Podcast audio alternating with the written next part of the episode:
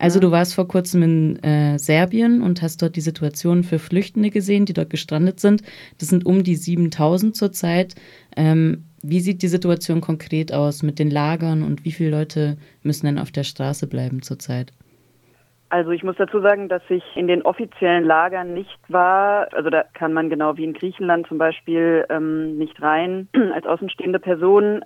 Ich war vor allem in Belgrad, wo über 1000 Leute auf der Straße leben, was vielen Belgradern gar nicht so bekannt ist, weil das ähm, ist eine Gegend um den Bahnhof, um den Busbahnhof rum, eine riesige Brachfläche und ähm, da sind eben mehrere große Lagerhäuser, Abrisshäuser, Baracken, wo viele von denen untergekommen sind und wo sonst im Prinzip niemand hingeht. Und es sind sehr extreme Bilder, die man da sieht sind viele sehr, sehr junge Jungs, vor allem also eigentlich Frauen, habe ich dort jetzt so gut wie gar keine gesehen, weil die dann doch in den wenigen Hilfseinrichtungen und so weiter in Belgrad eher einen Platz finden. Die jüngsten sind zehn Jahre alt. Es ist natürlich eiskalt nachts. Äh, das Einzige, wie sie sich wärmen können, sind kleine Feuerchen und ein paar dünne Decken, die sie meistens auf dem Schwarzmarkt gekauft haben. Genau. Und dann war ich noch an der Grenze zu Ungarn, wo es zwei Grenzübergänge gibt ich weiß nicht, wie diese Trennung durch, zustande gekommen ist. Einer für eher Farsi-Dari äh, sprechende Leute und ein anderer für Arabisch sprechende Menschen. Und auch dort ist die Situation eben so, dass Menschen draußen schlafen in Zelten, äh, kriegen teilweise nur einmal am Tag was zu essen und warten dort, um über ein winziges Kontingent legal nach Ungarn zu kommen, um sich dann dort in das Asylverfahren zu begeben. Aber das sind nur 20 Leute am Tag und viele von ihnen werden dann auch sofort wieder abgeschoben, wenn sie drüben sind. Deswegen harren auch dort mehrere hundert Leute aus. Ja, man hört auch immer wieder von äh, illegalen Abschiebungen, sowohl von Ungarn wieder zurück nach Serbien, als auch jetzt von Serbien nach Mazedonien zurück zum Beispiel. Ähm, aber als damals Ungarn und sofort aufgestockt haben und gesagt haben, wir bauen jetzt Grenzzäune, hat eigentlich mhm. der Ministerpräsident Serbiens gesagt, also Alexander Vucic, dass er dies nicht machen will. Ähm, wie sieht es denn inzwischen aus? Ja, also inzwischen, ähm, ein Zaun ist immer noch nicht gebaut. Allerdings im Juli hat Vucic schon ähm, Soldaten an die Grenzen zum, zu Bulgarien und Mazedonien geschickt. Das war eine reakt direkte Reaktion auf die damals neuesten Grenzkontrollverschärfungen der Ungarn.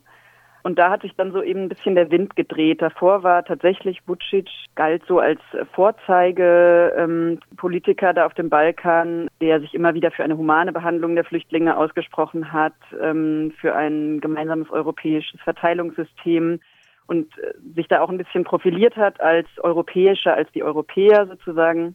Mittlerweile sieht das eben anders aus. Die Rhetorik ist immer noch, muss man sagen, im Gegensatz jetzt zumindest zu Ungarn oder Bulgarien etwas neutraler. Aber wie gesagt, mittlerweile sind Soldaten an den Grenzen. Es gibt eben diese ähm, Berichte von illegalen äh, Abschiebungen nach Bulgarien und nach, nach Mazedonien ja, Serbien orientiert sich im Prinzip einfach am Kurs seiner, seiner Nachbarländer.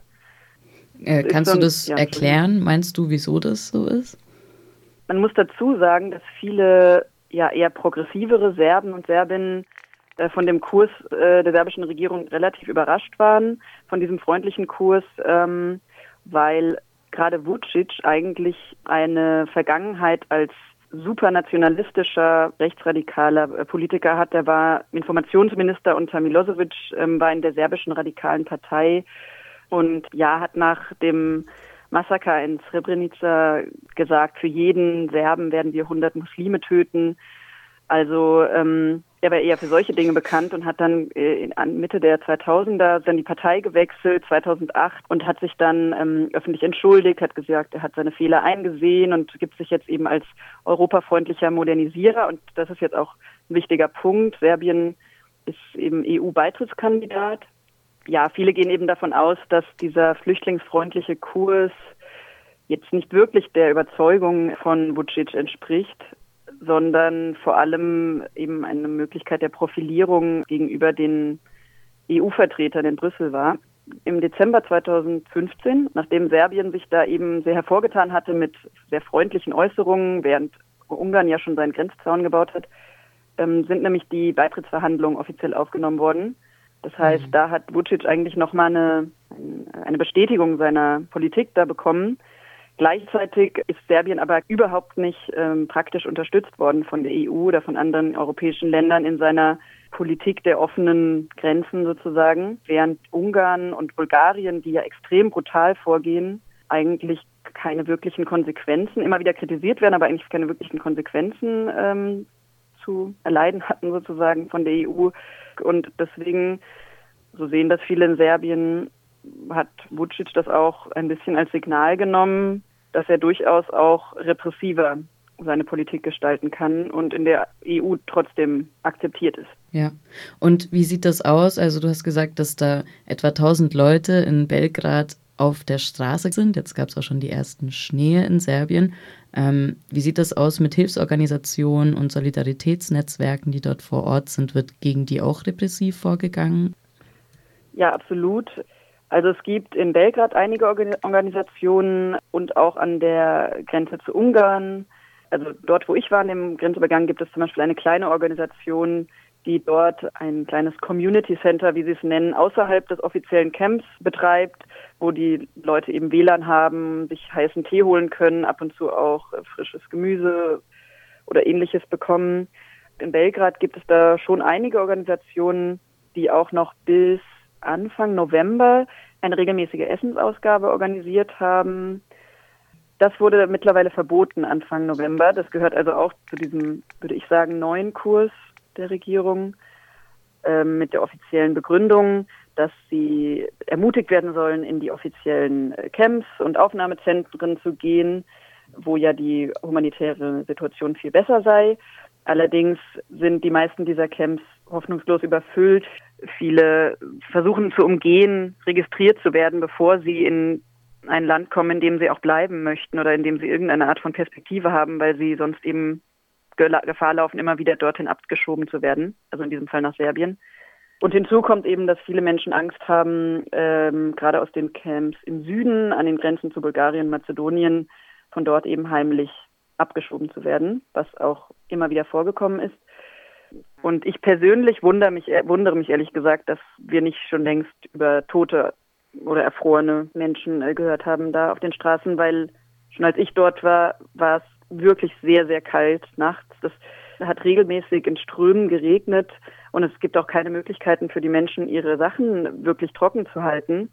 Ja, wichtig wäre vielleicht noch zu erwähnen, dass trotz dieser Situation, trotz der extrem brutalen ungarischen Grenzkontrollen, die, die Balkanroute nach wie vor und auch in diesem Teil nach wie vor äh, aktiv ist. Es schaffen nach wie vor Leute nach Ungarn, dann weiter nach Österreich.